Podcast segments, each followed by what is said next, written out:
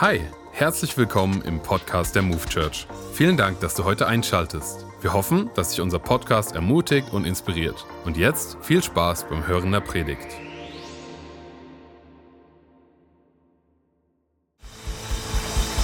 Einen wunderschönen guten Morgen, Move Church. Für meine Frau Nicole und mich ist es wirklich ein Vorrecht, dieses Wochenende mit euch zu verbringen. So viele motivierte, freundliche und gut aussehende Menschen auf einem Haufen. Oho. Dann weiß, weiß ich nicht genau, ob es euch bewusst ist, was ihr für eine fantastische Leiterschaft hier in dieser Kirche habt. Ihr habt so tolle Leiter.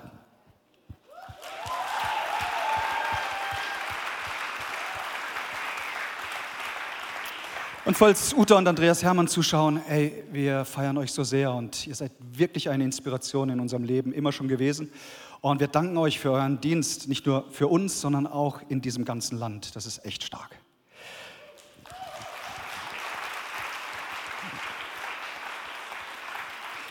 Und natürlich bedanken wir uns bei Alina und Antonio für euer Vertrauen, dass ihr uns ein ganzes Wochenende hier einladet. Ähm, und nicht nur das, ihr habt uns ja in eure Familie quasi mit aufgenommen. Das ist nicht selbstverständlich, das freut uns so sehr, auch die Freundschaft, die wir pflegen miteinander. Ich stelle fest, dass Nicole und ich die ersten Gastsprecher sind, seit euer Liedpastor eingesetzt wurde. Das ist schon ganz schön hoher Druck. Und äh, noch etwas zu eurer Info. Die erste Auswärtspredigt, die Antonio als Liebpastor gehalten hat, war im Gospelhaus in Baden-Baden bei uns, bei unserer Konferenz. Und es, und es war fantastisch, echt. Es war wirklich sehr, sehr stark. Wollen wir reinspringen ins Thema? Ich frage für einen Freund. Gibt es das perfekte Ehepaar in Wiesbaden? ich habe es gesehen. Gibt es das perfekte Ehepaar? Ich stelle diese Frage gerne bei Hochzeiten, einfach um dem äh, jungvermählten Paar mal ein Ehepaar zu zeigen, die es scheinbar drauf haben. Und öfter mache ich die Erfahrung, dass nur eine Hand sich meldet. Hier gerade eben auch. Die eine Hand wurde sogar runtergezogen.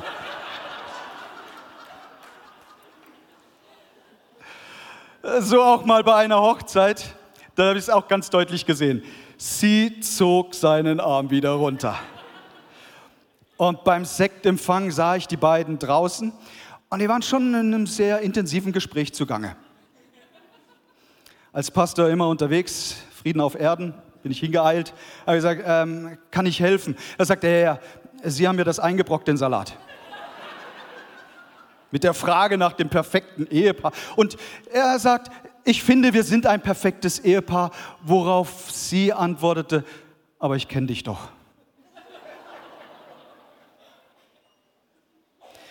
Und dann war es wirklich cool.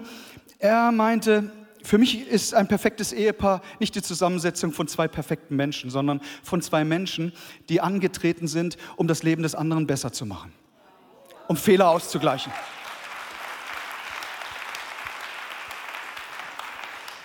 Hat mich total beeindruckt. Dachte ich, ja, genau so soll Ehe sein. Wir steigen mit einigen Versen ein aus dem Neuen Testament, aus dem Epheserbrief, 5. Kapitel, Vers 21. Und diesen Text, den wir jetzt lesen, der zählt sicherlich zu den am meisten missverstandensten Texten in der Bibel überhaupt. Warum? Schauen wir es uns an. Epheser 5, Vers 21. Ordnet euch einander unter. Kriegen wir das mal gemeinsam hin zu sagen, ordnet euch einander unter. Tut es aus Ehrfurcht vor Christus.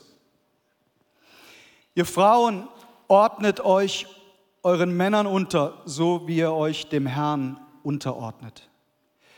Denn wie Christus als Haupt für seine Gemeinde verantwortlich ist, die er erlöst und zu seinem Leib gemacht hat, so ist auch der Mann für seine Frau verantwortlich.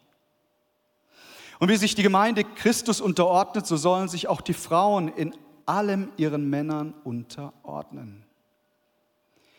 Ihr Männer liebt eure Frauen so, wie Christus seine Gemeinde liebt. Er hat sein Leben für sie gegeben, damit sie ihm ganz gehört.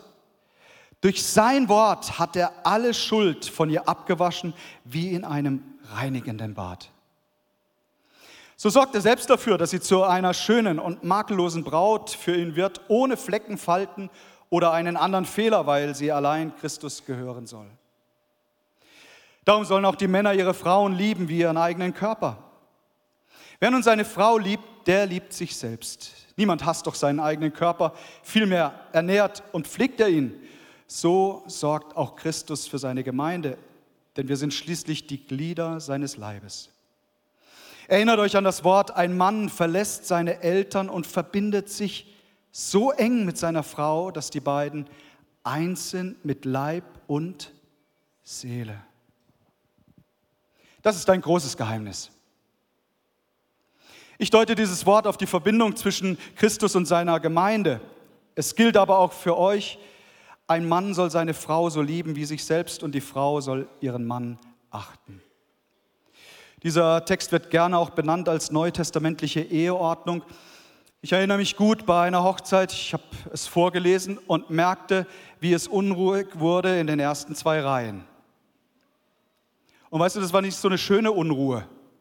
Also ich kann das mittlerweile einordnen. Wenn es schön unruhig oder nicht so schön, das war nicht so schön. Ich merkte, da brodelt etwas. Und das hat sich entladen nach der Hochzeit beim Sekt. Da kamen die Eltern des Bräutigams auf mich zu und sie wetterten los, was mir einfällt, so etwas vorzulesen an einer Hochzeit. Und äh, sie beschimpften mich. Als der Rauch sich etwas legte, sage ich, ähm, ich habe nur vorgelesen. Geschrieben hat es Paulus. Dann ging es wieder in ihn los. Dieser Paulus muss beziehungsgestört gewesen sein und so weiter. Als ich nach Hause gefahren bin, dachte ich so darüber nach, ja, vermutlich oder ganz sicher muss man etwas mehr Zeit nehmen, um auf diesen Text einzugehen. Und das wollen wir heute gerne tun. Und ich weiß nicht, in welchem Beziehungsstatus du aktuell bist. Vielleicht als Single unterwegs, verheiratet, geschieden, verwitwet, Family. Ich möchte sagen, sei dabei bei dieser Predigt, weil du kannst in jedem Fall etwas mitnehmen. Es wird nicht nur rein um Ehepaare gehen, wobei das hauptsächlich das Thema ist, das uns gegeben wurde. Aber ich glaube, im Bereich Beziehung können wir so viel von dem, was jetzt kommt, mitnehmen. Übrigens, niemand, niemand soll sich ärgern oder irgendwo unruhig werden. Noch nie gab es so eine starke Auflösung der Werte und Moral, wie wir es gerade erleben. Ich sehe das übrigens als einen satanischen Angriff der komplett abzielt darauf, Familien zu zerstören, damit die Grundfesten auch unserer Gesellschaft ins Wanken zu bringen und auch abzielt auf Kirchengemeinden. Und glaubt mir, ähm, durch die Seelsorge, wir haben so viele Leute begleitet, die in große Not gekommen sind in ihrer Ehe. Wie können wir also unsere Ehe in Schwung bringen? Wie kann es dazu kommen, dass wir einen guten Start haben in die Ehe? Wir versuchen darauf ein paar Antworten zu geben. Die Ehe ist ja der Zusammenschluss zwischen Mann und Frau. Punkt. Ja, man muss das schon ab und zu mal ganz ausdrücklich sagen. Das große Missverständnis in unserem Text, den wir hier gelesen haben, ist, dass man vielleicht vergisst, worum es in allererster Linie geht. Es geht darum, nicht an sich selbst zu denken, sondern den anderen höher zu achten als sich selbst. Und das gilt für alle Beziehungsbereiche. Wir starten mal mit den Urprinzipien der Ehe im Buch der Anfänge, also im Buch Genesis. Wir wollen uns das mal anschauen, wie hat das alles begonnen mit Ehe? Und da gibt die Bibel Auskunft im Buch Genesis im zweiten Kapitel, 18. Vers. Da heißt es, Gott der Herr dachte sich, es ist nicht gut, dass der Mensch allein lebt. An alle Singles, es ist nicht gut, dass du einsam bist. Und hör, ich habe nicht gesagt, es ist nicht gut, dass du Single bist. Das ist ein großer Unterschied. Weil äh, wenn du Paulus liest, der kommt regelrecht ins Schwärmen darüber. Aber es ist nicht gut, dass du einsam bist. an alle Verheirateten. Es ist nicht gut, dass du einsam bist. Man kann auch in einer Ehe einsam sein. Man kann auch im Rahmen eines großen Gottesdienstes sich trotzdem einsam und verloren fühlen. Und Gott sagt, das ist nicht gut, weil in allererster Linie sagt er, ich, der allmächtige Gott, der Schöpfer von Himmel und Erde, der dich geschaffen hat, ich möchte in Beziehung mit dir leben. Ich liebe es, Gemeinschaft mit dir zu haben. Dann heißt es weiter in dem Text, er soll eine Gefährtin bekommen, die zu ihm passt, sagt Gott.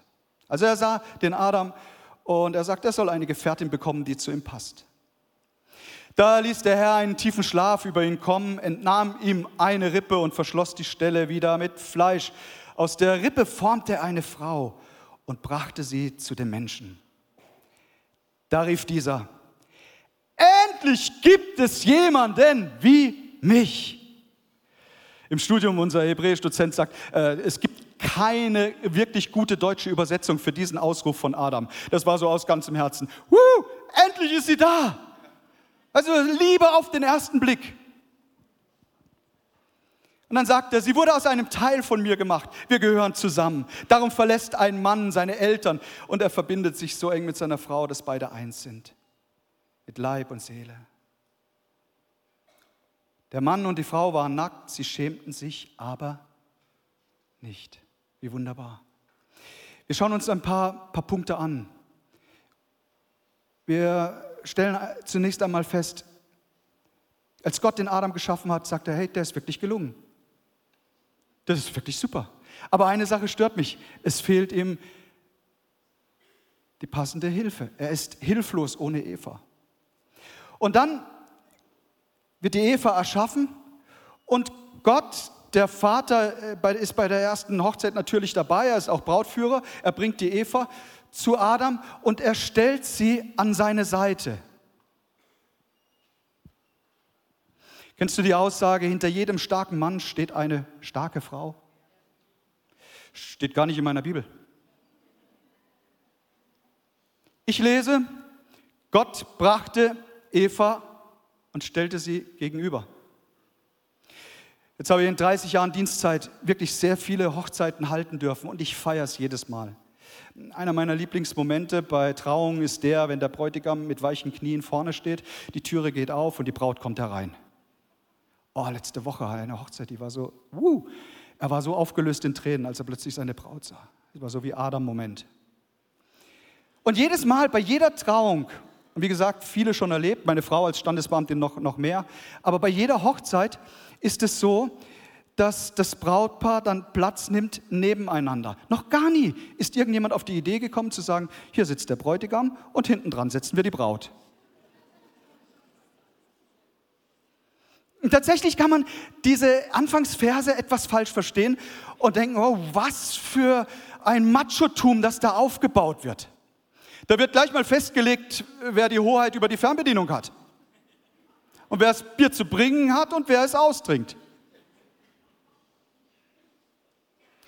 Unser Text spricht von gleichwertigen Teampartnern. 1. Korinther 11, Vers 11. Das ist der gleiche Paulus, von dem ich nicht glaube, dass er beziehungsgestört ist, aber der gleiche Mann, der den Ephesertext geschrieben hat, er sagt hier Folgendes an die Korinther. Vor dem Herrn sind jedoch Mann und Frau gleichermaßen aufeinander angewiesen und füreinander da. Denn obwohl Eva aus Adam geschaffen wurde, so werden doch alle Männer von Frauen geboren. Ich finde es so genial. Du, Emanzipation kann noch so weit gehen. Die Frauen werden die Kinder gewähren. Es gibt also offensichtlich unterschiedliche Verantwortungsbereiche, für die Mann und Frau zuständig ist, aber eben nicht dass einer immer das Sagen hat. Es geht vor allen Dingen auch um Verantwortung, die wir Männer übernehmen sollen. Unterordnen ist übrigens was anderes wie Gehorsam. Später, wenn du das weiterliest, stellst du fest, Paulus sagt, hey, ihr Kinder, gehorcht euren Eltern.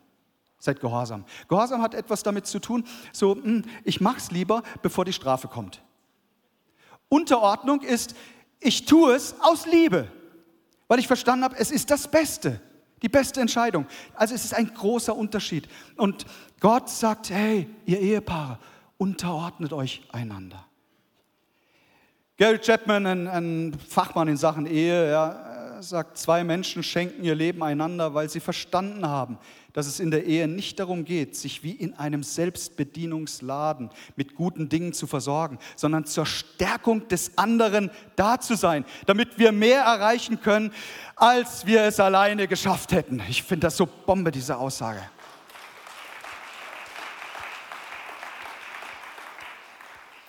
Gibt es Grenzen der Unterordnung in einer Ehe? Oh ja.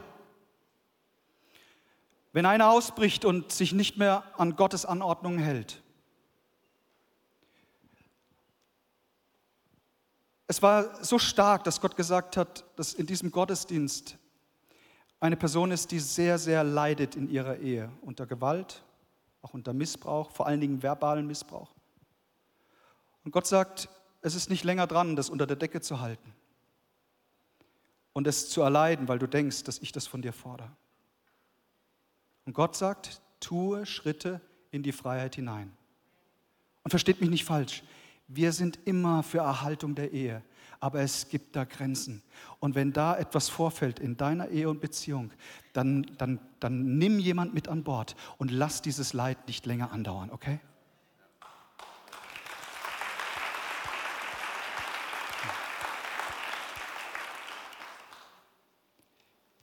Zweitens, er hat sie also gegenübergestellt, die beiden. Und dann, er, er hatte zuvor wie viele Rippen entnommen? Eine.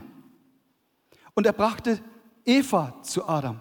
Es waren nicht drei, vier oder fünf Rippen. Er hat gesagt, hier ist die Eva, hier ist die Susi, hier ist die Martina, hier ist die Barbara. Es liegt eigentlich so auf der Hand und dennoch ist es gut, dass, mal, dass wir mal drüber reden. Gott selbst ist Erfinder der Ehe. Er sah die Notwendigkeit. Er wusste, dass es gut ist für den Menschen. Er plante sie. Es war nicht ein Mensch, der sich das irgendwie ausgedacht hat, sondern es war seine Idee. Und Gott bereitete sowohl Mann wie auch Frau auf den Moment der Begegnung vor. Das ist, das ist interessant. Die Eva hatte noch bevor sie eine Begegnung hatte mit Adam, hatte sie eine Begegnung mit Gott. Und ich, das möchte ich gerne an die Singles weitergeben. Wenn du sagst, oh, ich bin offen für Partnerschaft, wunderbar, aber achte darauf, dass hier dir jemand zugeführt wird, der Gott liebt, der, der Jesus lieb hat. Denk nicht, oh ja, das kann man hinterher irgendwie noch hinkriegen. Achte darauf. Ich war 18 Jahre alt, als ich meine erste Freundin kennengelernt habe, in meiner Clique drumherum. Die haben alle gesagt, oh, Oppermann, äh, wird Zeit, dass du mal eine Freundin hast, dich ausprobierst. Ich hatte darauf keine Lust.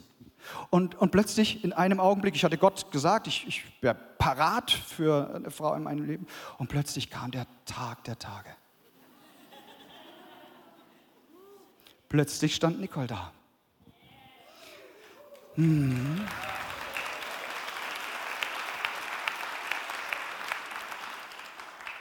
Die einzige Frau, die ich je geküsst habe. Mhm. Mhm. Hab's nicht vor zu ändern. Und Ehe ist der letzte Restbestand aus dem Paradies.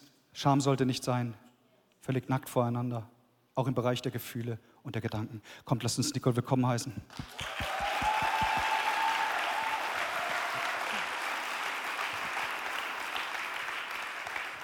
Vielen Dank. Der zweite Punkt in dieser Predigt lautet, das Feuer in der Ehe am Brennen halten. Ich finde, einen Partner zu finden, zu haben, ist nicht selbstverständlich, sondern etwas ganz Besonderes. Gott selbst hat die Ehe geschaffen. Am Anfang, wenn man jemand kennenlernt, dann fliegen die Schmetterlinge um ein. Alles fühlt sich so schön an, so vertraut und man verlobt sich und dann heiratet man auch. Und dann kommt der Zeitpunkt, wo man feststellt, oh, eigentlich sind wir ganz schön unterschiedlich. Wir sind nächstes Jahr 29 Jahre verheiratet.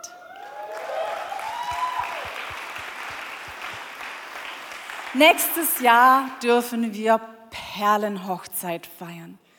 Und ich liebe Perlen. So, nur dass es mal gesagt ist.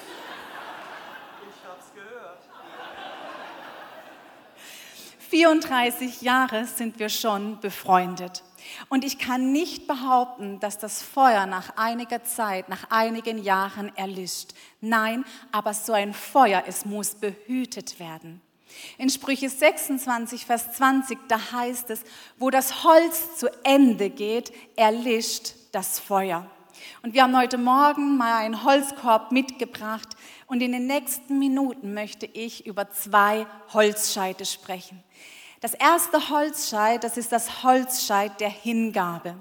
Das heißt, beschütze deine Frau, beschütze deine Prinzessin, sei der Held für sie. Beschütze sie zum Beispiel vor schlechten Worten. So wenn die Kinder es vielleicht im Spaß meinen oder vielleicht auch ganz ernst und rufen, Mami, du bist blöd oder Mama, du bist so doof dann steh nicht daneben und belächle die Situation, sondern steh auf und beschütze deine Frau, beschütze deine Prinzessin. Und auch ihr lieben Frauen, beschützt euren Prinzen, euren Mann, indem du zu ihm stehst, ihn respektierst, ihn unterstützt. Mach dich nicht lächerlich über ihn und behandle ihn nicht, als wäre er dein Kind. Beschützt euch gegenseitig. Hingabe bedeutet, dass du dich opferst. Opfere dich für deinen Partner auf. Unternimm doch mal wieder mit deiner Prinzessin einen ausgiebigen Stadtbummel. Und such dabei nicht die nächste Gelegenheit, pflanz dich in einen Sessel und dattel an deinem Handy herum. Nein, sei dabei. Und ihr lieben Frauen, schau doch mit deinem Prinzen das nächste Fußballspiel ganz bewusst an. Oder irgendetwas anderes. Ihr kennt euch gut genug. Aber opfert euch auf. Am Anfang, wenn man verliebt ist, ist alles rosarot. Und eines Tages, ja, man wacht auf und der Alltag ist auf die rosa Brille getreten. Man merkt plötzlich, dass der Partner sich verändert hat. Und ich will uns allen Mut machen. Entdecke deinen Partner ganz neu und vergesse dabei nicht, warum du mit deiner Braut, mit deinem Bräutigam vor den Altar getreten bist. Warum habt ihr beide Ja zueinander gesagt? Hingabe, indem du ihr, ihm mit Aufmerksamkeit begegnest. Eine Aufmerksamkeit ist zum Beispiel ein Kompliment.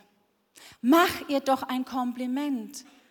Während des Tages per WhatsApp, SMS, per E-Mail, wie auch immer, und sag ihr, wie schön sie ist.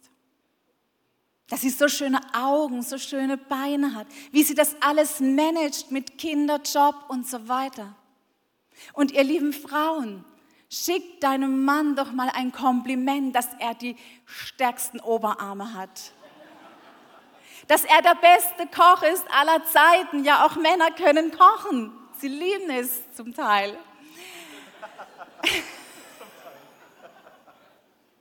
Sprüche 18, Vers 21, da heißt es, Worte haben Macht, sie können über Leben und Tod entscheiden. Und Besonders kraftvoll ist es, wenn du dieses Kompliment auch vor anderen laut aussprichst. Das hat Kraft, das hat Power, das, das bringt so richtig etwas in Schwung. Macht es, tut es und umarmt euch an jedem Tag. Küsst euch, seid zärtlich zueinander. Diese Woche war es soweit. Wir sind erwischt worden. Ich habe mich gefühlt wie zu Teenagerzeiten. Ich kam zu Markus ins Büro, er stand auf, wir nehmen uns in den Arm und wir wollten gerade anfangen, uns zu küssen. Da geht wie selbstverständlich die Tür auf und unser Praktikant, Pastor in Ausbildung, kommt herein. Er hat uns erwischt. Ähm, er wollte nur an seinen Schreibtisch gehen, also es war alles in Ordnung. So das Küssen haben wir dann auf nachmittags verschoben.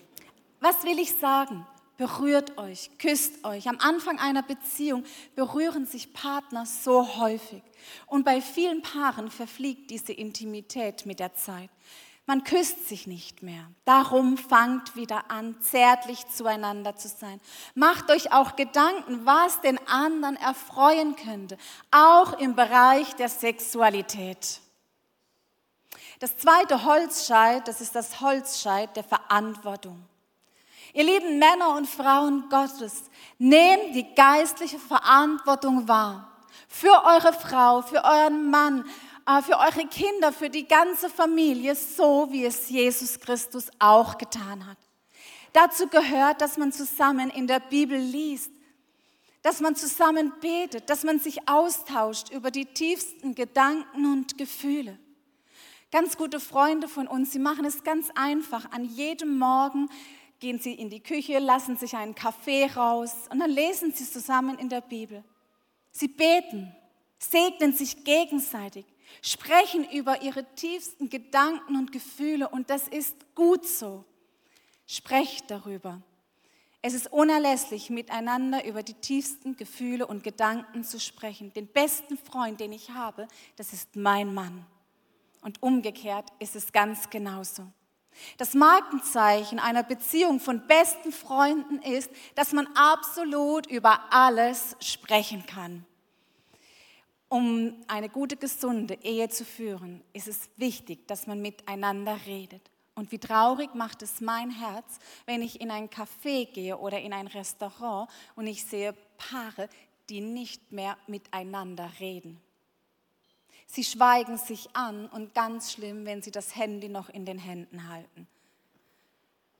Falls dieser Austausch nicht mehr stattfindet, gilt es auf schnellstem Wege herauszufinden, warum. Und nimm doch Eheberatung in Anspruch, einen Ehekurs. Gerade vorhin haben wir es gesehen, Love After Marriage. Ich möchte euch ermutigen, nehmt daran teil und nicht erst, wenn es Probleme gibt, auch im Vorfeld schon. Es tut gut, es rüstet uns aus. Und ich möchte euch und ich möchte dir Mut machen. Mach den ersten Schritt. Warte nicht, bis dein Partner auf dich zukommt, sondern mach du den ersten Schritt und sprech ganz offen über die Dinge.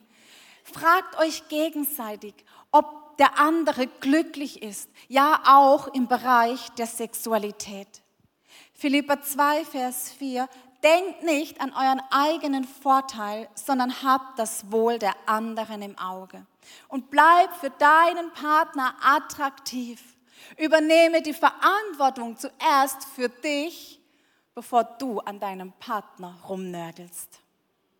Fragt euch, auf was steht mein Mann, auf was steht meine Frau. Macht einen Zeitpunkt aus und geht zusammen shoppen. Zieht euch gegenseitig an das macht Freude. Dir.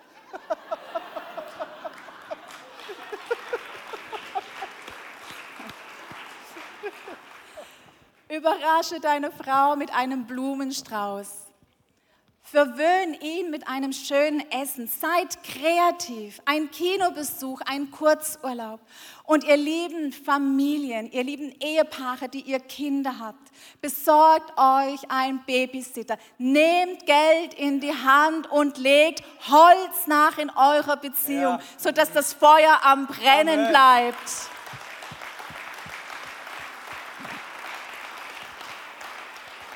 All diese Liebesbeweise, die ich genannt habe, sie sind das Holz fürs Feuer. Wenn du kein Holz nachschiebst, dann erlischt es. So, wenn du, lieber Mann, spürst, dass du deine Prinzessin nicht mehr von Herzen liebst, dann ist es höchste Eisenbahn, Holz nachzulegen und umgekehrt ganz genauso. Ein kleiner Schritt in ihre, in seine Richtung und ein großer Schritt für deine Ehe. Leg Holz nach. Nun habe ich noch enorm wichtige Fragen dabei und ich würde mich freuen, wenn ihr diese Fragen äh, aufschreibt und vielleicht heute Mittag oder in den nächsten Wochen äh, euch einander anschaut, zusammen darüber sprecht. Die erste Frage lautet, was war entscheidend, dass mehr aus uns wurde? So, wie hat alles begonnen? Was mochtet ihr aneinander? Was habt ihr an dem anderen bewundert? Was hat für euch unschlagbar gut gepasst? Im Sommer 1990, wir waren noch Kinder, also zumindest ich, ich war 15 Jahre alt. In diesem Sommer habe ich die ganzen sechs Wochen durchgearbeitet. In den letzten zwei Wochen habe ich meinen Mann kennengelernt. Und wisst ihr was? Ich würde wieder sechs Wochen arbeiten mit diesem Ergebnis. Ich liebe seine Treue. Ich liebe seine Ehrlichkeit, dass er gewissenhaft ist, ein guter Koch, lebenslustig und dass er sexy ist.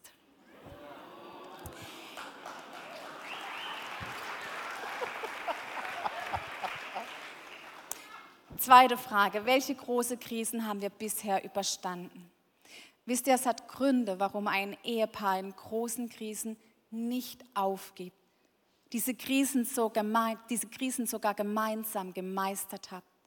Krisen, sie sind nicht schön, sie verändern uns, aber sie machen uns stärker. Dritte Frage, wie haben Kinder oder aber Kinderlosigkeit unsere Liebe verändert? Beides trägt am häufigsten dazu bei, dass man sich auseinanderlebt.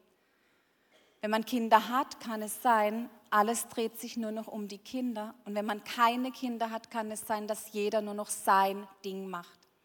Dabei ist es wichtig, dass man sich regelmäßige Auszeiten nimmt. Zeiten nur zu zweit.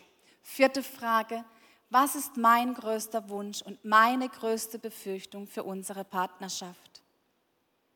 Und da frag auch immer wieder deinen Partner, bist du zufrieden, so wie wir leben? Was wünschst du dir?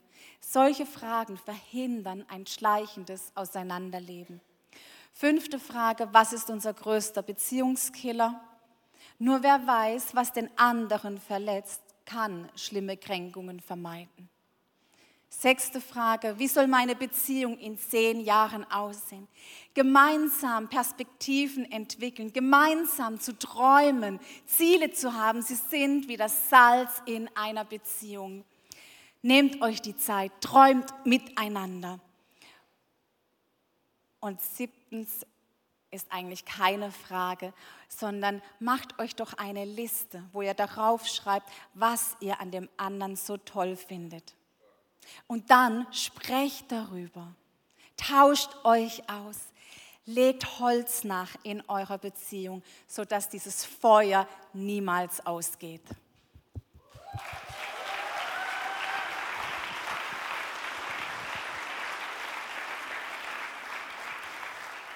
Das Konzept Gottes für Mann und Frau ist exzellent. Es ist sehr gut. Ehrlich, manchmal finde ich es ganz schön schwierig, als Ehemann mich richtig zu verhalten.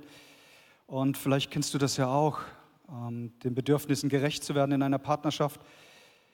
Es ist wichtig, die Bedürfnisse zu kennen und Frauen haben ja oft das Bedürfnis einfach nach Geborgenheit, nach Zuneigung, nach Kommunikation und wir Männer äh, nach Respekt, Unterstützung und ja, auch sexueller Intimität. Wir müssen uns immer wieder bewusst machen, und ich möchte zurückspulen an den Anfang der Predigt, an den einleitenden Text. Es geht um den anderen. Jungs, ist euch klar, dass, dass wir so oft aufgefordert werden in diesem Text, dass wir unsere Frau lieben sollen? Ja, weil der Herr weiß, wir Männer sind manchmal vergesslich in dem Punkt. Wenn das Gras auf der anderen Seite des Gartens grüner aussieht, na, du weißt, was zu tun ist, bewässer deinen eigenen Garten. Leute, die eine Affäre haben, suchen immer eine Bestätigung. Und dafür können wir uns schützen, indem wir uns vornehmen, jeden Tag etwas zu finden, was schön und lobenswert ist am anderen. Schau, ähm, du kannst einer Krise echt vorbeugen, indem du das eintrainierst. Lernen, Konflikte gemeinsam zu bewältigen. Und jetzt ist mir klar, hier sitzen einige, die sagen, wow, das hört sich ja traumhaft an von Nicole und Markus. Glaubt mir, wir haben unsere Krisen auch. Und dennoch wissen wir, ähm, über jeder Herausforderung steht unser gemeinsam gesprochenes Ja zueinander. Und da sind wir total oldschool. Da denken wir auch nicht drüber nach, das zu ändern. Ich weiß nicht, wo du stehst in deiner Beziehung. Ich habe ein paar Bilder mitgebracht. Vielleicht ist dieses Bild von dem Leuchtturm, wo die Sonne gerade so am, am, Untergehen ist oder am Aufgehen, je nachdem. Alles ist so friedlich, alles ist so wunderbar und du sagst, ja, genau so fühlt sich gerade meine Ehe an. Obwohl schon viele Jahre verheiratet, trotzdem, ey, das Feuer brennt, wir legen Holz nach. Es ist großartig. Dann gratuliere ich dir dazu. Weiter so. Aber vielleicht sieht es auch ganz anders aus und sagst, wir befinden uns gerade in unserer Ehe oder in deinen zwischenmenschlichen Beziehungen befindest du dich gerade in einem Sturm. Alles tobt um dich herum. Das kann sein und das ist sicherlich hier im Raum auch der Fall bei dem einen oder anderen. Du sagst, wenn es noch stürmen würde, wäre es ja gut. In meinem Herzen ist schon Eiszeit. Es ist alles eingefroren. Und das finde ich ist mit einer der schlimmsten Zustände in einer Beziehung. Aber ich, ich habe gute Nachricht. Wir haben gute Nachricht mitgebracht. Unser Gott ist ein Gott, der uns durch und durch kennt, der unsere Verwundungen heilt, der Wiederherstellung bringt. Und hey, das nächste Bild zeigt so schön, wie der Regenbogen aufgeht als das Zeichen der Hoffnung, der Wiederherstellung, selbst von zerbrochenen Beziehungen. Sag nicht, es ist schon alles vorbei. Gott ist ein Gott, der Wunder tut, auch in deiner Ehe.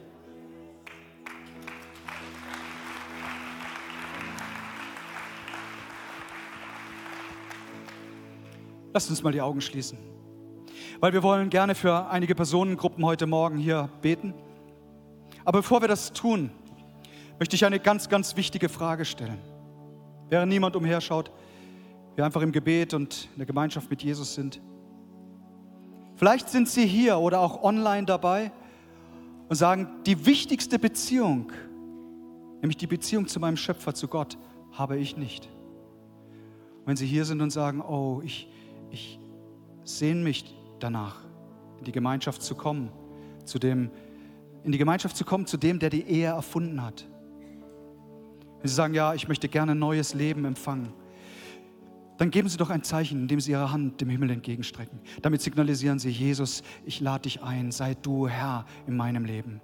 Wo immer Menschen sind, die das betrifft, lade sie jetzt ein, dieses Zeichen zu setzen. Vielen Dank. Dankeschön. Dankeschön. Auch oben möchte ich gerne auf der Galerie schauen, wo immer Menschen sind, die heute Morgen sagen, Jesus, komm in mein Leben, vergib mir meine Schuld, ich möchte in Gemeinschaft mit dir leben. Dann strecken auch sie noch ihre Hand dem Himmel entgegen. Dankeschön. Dankeschön. Dankeschön. Überall verteilt im Raum sind Hände ausgestreckt zu Jesus und kommt, lasst uns alle zusammen aufstehen. Weil gemeinsam mit diesen kostbaren Menschen, die sich gerade gemeldet haben, wollen wir alle ein Gebet der Hingabe an Jesus sprechen und ihn einladen in unser Leben. Komm, lass uns laut beten. Herr Jesus Christus, sei du der Herr meines Lebens. Vergib du mir meine Schuld. Reinige mich von allem Bösen. Danke, dass ich dein Kind sein darf dass du mein Leben in deiner Hand hältst und mich niemand da rausreißen kann. Danke für deine Liebe. Amen. Und Jesus, ich danke dir für all die Paare, die unter uns sind oder am Livestream mit dabei sind. Ob verlobt, verheiratet oder gerade befreundet. Herr, komm du mit deinem Segen, Jesus. Komm du mit Freude, mit Liebe, mit einer neuen Portion an Feuer, Herr. Ich danke dir da, wo auch Zeit ein Problem ist, dass du kommst, dass Paare Zeit füreinander haben. Dass sie Feuer, dass sie Holz nachlegen können, sodass das Feuer wieder richtig ins Brennen kommt. Ich danke dir, dass du die Ehepaare beschützt, dass du sie bewahrst. Ich danke dir, Heiliger Geist, Vater im Himmel, Jesus, dass du ein heiliges Feuer um sie stellst. Nichts Schlechtes soll an sie herankommen. So sie sollen gesegnet sein, Jesus. Ich danke dir dafür. Setze du Zeit frei und dass sie diese Zeit auch auskosten, Jesus. Ich danke dir dafür. Ich gebe dir alle Ehre, Jesus. Und Heiliger Geist, du bist der Tröster der Seele. Und da, wo Wunden geschlagen wurden, da, wo Menschen enttäuscht sind, komm du und geh durch die Reihen und leg deine göttliche Hand auf jedes Herz. Tu du das, was nur du tun kannst, gerade jetzt in dieser Situation. Danke, dass du Menschen tröstest, die verlassen wurden. Da, wo der Schmerz des Ehebruchs so tief sitzt. Komm, Herr, mit deiner Heilung gerade jetzt. Gott sagt zu jemandem, dein Leben ist nicht vorbei. Es fühlt sich in der letzten Zeit so an. Aber Gott sagt dir, dein Leben ist nicht vorbei. Es gibt Hoffnung für dich. Und Jesus, danke, dass du jetzt die, jeden Einzelnen siehst. Du weißt um alles. Und wir beten um deinen Trost, um deine Wiederherstellung, um deine göttliche Kraft. Und Jesus, ich möchte beten für all diejenigen, die einen Partner verloren haben. Vater im Himmel, ich bitte dich, dass du kommst mit Trost, Herr, mit Geborgenheit von dir. Ich danke dir, Heiliger Geist, dass du durch die Reihen gehst, Jesus. Ich danke dir, dass du diese Person segnest, Jesus. Sei du bei ihnen. Du bist der Friedensfürst, Jesus. Du bist der, der Trost geben kann. Ich danke dir, Vater im Himmel, und gebe dir alle Ehre, Jesus. Jesus, wir segnen alle, die sich nach einem Partner sehnen, dass du zusammenführst. Hast so oft getan, angefangen bei Adam und Eva, du tust es weiter. Und ich bete, dass du dieser Sehnsucht begegnest, wo immer sie da ist. In Jesu Namen. Amen, Amen. Hey, wie wäre es, wenn wir dem König aller Könige, der Majestät aller Majestäten, wenn wir Jesus Christus, kommt, lasst uns ihm mal einen kräftigen Applaus geben. Der ehrlich Jesus!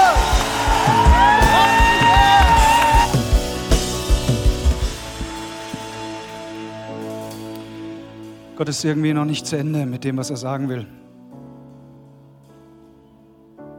Vielleicht möchtest du noch mal für einen Moment deine Augen schließen. Nicole und ich haben sehr enge Freunde, die eine Reise nach Asien gemacht haben. Und nach einem langen Flug im Hotel angekommen, ähm, da entdecken sie, dass es im, im Spa-Bereich die Möglichkeit gibt für Massage. Und er sagt zu seiner Frau und den beiden Kindern, ach, das würde ich gerne in Anspruch nehmen. Und so geht er dorthin und lässt sich massieren und dann im Laufe der Massage stellt sich irgendwie raus, dass kann noch mehr wie eine einfache Massage werden. Die Frau, die ihn massierte, fragte nach einem Happy End bei ihm. Und als ihm das klar wurde, sprang er da vom, von, von dieser Liege und ging rauf in sein Zimmer. Und was unser Herz so sehr berührt hat, ist, wie die beiden dann erzählt haben. Er sagt, das hätte nie jemand rausbekommen. Niemals. Aber ich hätte es in meinem Herzen mit mir herumgetragen. Und was es bedeutet hat für die beiden in ihrer, ihrer Ehe, diese Offenheit, darüber zu sprechen, über Versuchung, Versuchung zu widerstehen. Und ich möchte mich an diejenigen wenden heute Morgen, die hier sind und du trägst so eine Last mit dir herum. Und ich möchte dich einladen, dass du diese Schuld zu Jesus Christus in allererster Linie bringst.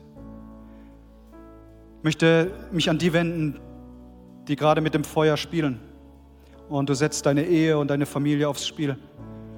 Gott sagt dir, tu es nicht, der Preis ist zu hoch. Ziehe zurück. Lass nicht zu, dass du durch ein kurzes Abenteuer dein Glück gegen die Wand fährst. Und Jesus, dafür möchte ich jetzt noch beten, für alle, die gerade sich angesprochen fühlen in diesem Punkt. Danke, dass du auch unsere Schuld vergibst, dass du Reinigung bringst, dass du Wiederherstellung von Beziehungen gibst. Und Jesus, danke, dass du bewahrst, Du bewahrst uns und führst uns durch die Versuchung hindurch. Danke, dass du den Bösen besiegt hast und dass es dem Feind nicht gelingen wird, auch nur eine einzige Ehe in dieser Gemeinde zu zerschlagen. In Jesu Namen proklamieren wir deinen Sieg, o oh Herr. Amen, Amen, Amen.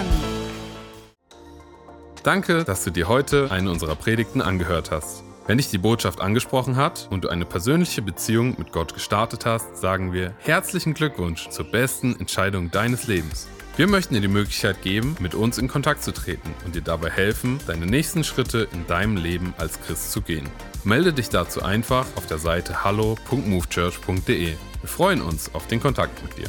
Und wenn dir das, was du heute gehört hast, gefallen hat, abonniere doch unseren Kanal oder teile diese Folge mit Freunden und rate unseren Podcast. Noch mehr Content und weitere Informationen zu uns als Move Church bekommst du entweder auf movechurch.de oder unseren Social Media Kanälen. Danke fürs Reinhören und bis demnächst. Vielleicht vor Ort in einem unserer Gottesdienste oder wieder hier im Podcast.